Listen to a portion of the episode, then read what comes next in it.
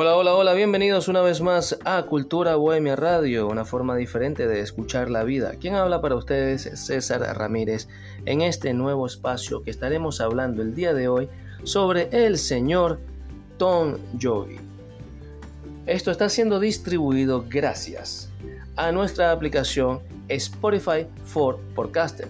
Al principio se llamaba Anchor, pero después se llamó o se llama Spotify for Podcasters. Si tú quieres hacer tu propio podcast de cualquier tema o de cualquier conversación que quieras grabar, te invito a que la descargues, es totalmente gratis en tu Play Store, en Google Play, en App Store o Apple Store. ¿Ok? Y de esa forma podrás darle sonido a tus ideas y compartirlas con el mundo entero. Gracias a esta aplicación. Hoy nos están escuchando en Colombia. Mandamos un gran saludo a nuestros hermanos colombianos en Ecuador, en Alemania, en Rusia, en China, en Estados Unidos, en República Dominicana, en Argentina. También mandamos un saludo a nuestros hermanos de Argentina que nos han apoyado desde el principio en Santo Domingo y acá en Venezuela, Caracas. El día de hoy, como ya les dije, estaremos hablando sobre un señor muy peculiar, pero no solo por lo que hizo musicalmente, sino también por su vida. Compositor, arreglista, cantante, guitarrista, pianista brasileño de bossa nova, música popular de su país y música clásica. Nada más y nada menos. Hoy en día no hay ni la mitad, ni el cuarto de artistas como él. Popularizados, porque sí los hay Claro que sí los hay, pero no están popularizados. Seguramente tienes un primo, un amigo que es pianista, que está en alguna orquesta y este, no está siendo popularizado. Quizás no busca fama, pero estoy seguro que a través de Cultura Bohemia Radio lo podemos dar a conocer. El señor Jobim, considerado como uno de los grandes exponentes de la música brasileña y como uno de los grandes compositores, de música popular del siglo XX. Fue el artista que internacionalizó la bossa nova y con la ayuda de importantes artistas estadounidenses la fusionó con el jazz para estandarizar en los años 60, para darle ese aire un poco más aceptable entre la sociedad. Y darle ese sonido cuyo éxito popular fue muy destacable. Las raíces musicales de Antonio Jobim se encuentran en la música clásica a través de grandes compositores que influyeron en él decisivamente. A ello se le une el samba. ¿Y por qué digo el samba? Porque esa es la forma correcta de pronunciarlo. El samba. Muchas personas dicen la samba, pero realmente es el samba. Y el folclore brasileño. Las armonías de cool jazz y los musicales de Broadway. Entonces este hombre hizo una merengada, con, hizo un cóctel con todo esto. Le dio esa sazón de la música tropical, pero con estas armonías jazzísticas y con esta, y con esta cultura de Broadway. Y nace esto que conocemos como el bossa nova. Y como pianista, su toque es sencillo y melódico, aunque algunas de sus grabaciones llegase a demostrar que podía ser sumamente inventivo. Él también como guitarrista, ¿verdad? Dicen que su guitarra está limitada principalmente a un acompañamiento apacible, muy delicado. O sea, se podrán imaginar un hombre que, estuvo, que tuvo tanta influencia musical al tocar su guitarra y tener la habilidad para tocarla como todo un maestro. Dicen es una guitarra muy limitada, muy, muy sencilla, principalmente un acompañamiento apacible, a los ritmos sincopados.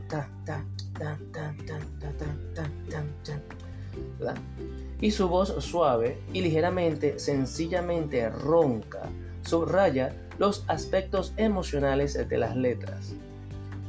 De entre su abundante producción se destaca el gran tema conocido en todo el mundo y por no decirlo en todo el universo, hasta en la Luna, Marte, Júpiter, tienen que conocer este tema. Y es nada más y nada menos que Garota de Ipanema, chica de Ipanema. Con la letra de Vinicius G. Moraes, una de las melodías brasileñas más conocidas en el mundo.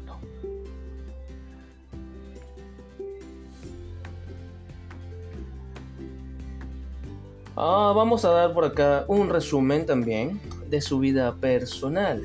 Y dice, Jobim se casó con Teresa Otero Germaní el 15 de octubre de 1949 y tuvo dos hijos, el arquitecto y músico Paulo Jobim, padre de Daniel Jobim, nacido en 1973, y Dora Jobim, nacida en 1976. Estamos hablando de la descendencia de Carlos Jobim, de Tom Jobim. Estos serían sus nietos prácticamente. Daniel Jobim y Dora Jobim. Y la pintora Elizabeth Beth Jobim, nacida en 1957. Jobim y Teresa se divorciaron en 1978 y el 30 de abril de 1986, que fue cuando yo nací, se casó con la fotógrafa Ana Beatriz Lontra, de 29 años, con quien tuvo más hijos y fueron Joao Francisco Jobim, María Luisa Elena Jobim y por supuesto el hijo de Paulo, Daniel, siguió a su abuelo para convertirse en pianista y compositor. Este fue uno de sus nietos, Daniel Jobim.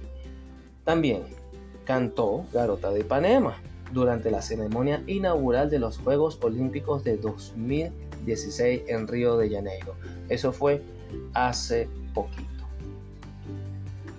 Muchos dicen este, sobre, sobre, la, sobre las controversias de la muerte o cómo murió. Podríamos decirlo, pero vamos a dejar que sean ustedes quienes investiguen. Yo, personalmente, César Ramírez, este, eh, me, me, concentro en, en indagar más sobre su vida y su legado, más que las razones de su muerte porque no lo vamos a poder revivir. Pero la única forma de mantener vivo a alguien es continuando su legado. Y para continuar su legado hay que conocerlo. Vamos a hablar de solo de las fechas y los discos. En 1963, The Composer of Desafinado, Plays Verb. En 1967, Wave. En 1967, 67 también tiene Reprise con Francis Albert Sinatra y Antonio Carlos Jovi, que pueden tener una recopilación de dos mundos, el mundo tropical con el mundo anglosajón. Y tenemos en una sola, en una, una sola obra musical, tenemos a Albert Sinatra, el señor Sinatra, y a Carlos Jovini. En 1970 está Stone Flower. En 1973 tenemos Matita Peré. En 1973 también Jovin Encia. En 1974 Ellis y Tom. Es Elis Regina y Tom Jovin. En 1976 Urubu. En 1980 Terra Brasilis. En 1987 Passarin Per. En 1993 es Antonio Carlos de Jobim y Amigos en vivo. En 1994 Antonio Brasileiro. Estas son una pequeña selección discográfica oficial, por así decirlo, ya que en vivo pudieron haber muchísimas más y presentaciones clandestinas infinidades de grabaciones. Álbumes homenajes también han hecho para él y los reconocimientos le podemos decir que hay un monumento de él. En el Aeropuerto Internacional de Río de Janeiro es conocido como el nombre de Tom Jobim en honor a este músico. El Festival Internacional de Jazz de Montreal, entregada cada año de 2004, se llama el Premio Antonio Carlos Jobim. Los monumentos en la playa de Ipanema en el Ayuntamiento de Río de Janeiro se inauguró a principios del año 2014 una estatua de tamaño real, realizada en arcilla y bronce, que muestra al músico en su plenitud física, caminando y cargando una guitarra sobre el hombro derecho de la escultora Cristina Mota. En Santiago de Chile, para nuestros amigos que están en Chile podrán ir para allá y visitar esto, en la Plaza Brasil alberga el monumento a Antonio Carlos Jobim, 1927-1994, conocido por su nombre artístico Tom Jobim, bajo un árbol de tilo que se ubica el monolito con una placa hacia el oeste del parque Sendero en dirección a la intersección de las calles Maturana en compañía de Jesús. Fue inaugurado en marzo de 1995. Señores, artistas sí hay. Oportunidades para llevar a cabo y para hacer conocer nuestro arte, hoy hay infinidades a través de cualquier medio de comunicación podemos llevar nuestras obras musicales o nuestras obras literarias o nuestras esculturas y hablar de ellas. Acá en Cultura Bohemia Radio nos encargamos principalmente de hacerles llegar al mundo entero cualquier exponente artístico que esté clandestino o que no lo conozcan. Vuelvo y repito, puede ser aquel taxista, puede ser aquel mototaxista, aquel cocinero, a tu amiga la del salón, y así sucesivamente. No sabemos en dónde puede estar un gran artista. Quizás lo escuchamos cantar, lo escuchamos pintar, lo escuchamos interpretar una lectura. Y ahí, ahí está, un gran artista que puede ofrecerle algo al mundo para que las nuevas generaciones vean algo diferente y se enteren de que ellos también pueden ser unos grandes artistas. Me despido sin antes invitarlos a que nos sigan en Instagram como arroba cultura bohemia podcast. Arroba cultura bohemia ra podcast.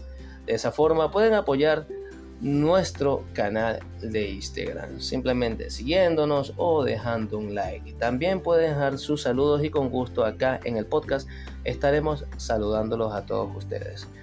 Mando un fuerte abrazo a nuestros amigos de Colombia, a nuestros amigos de Ecuador, también a los compañeros que nos escuchan en Argentina y alrededor del mundo, Suiza, Canadá, China, Venezuela, acá en Caracas, y a ustedes que están ahí siempre fieles reproduciendo nuestros capítulos hasta el final.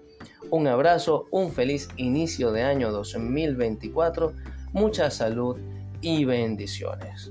Será hasta la próxima por acá, por tu podcast, Cultura Bohemia Radio, una forma diferente de escuchar la vida.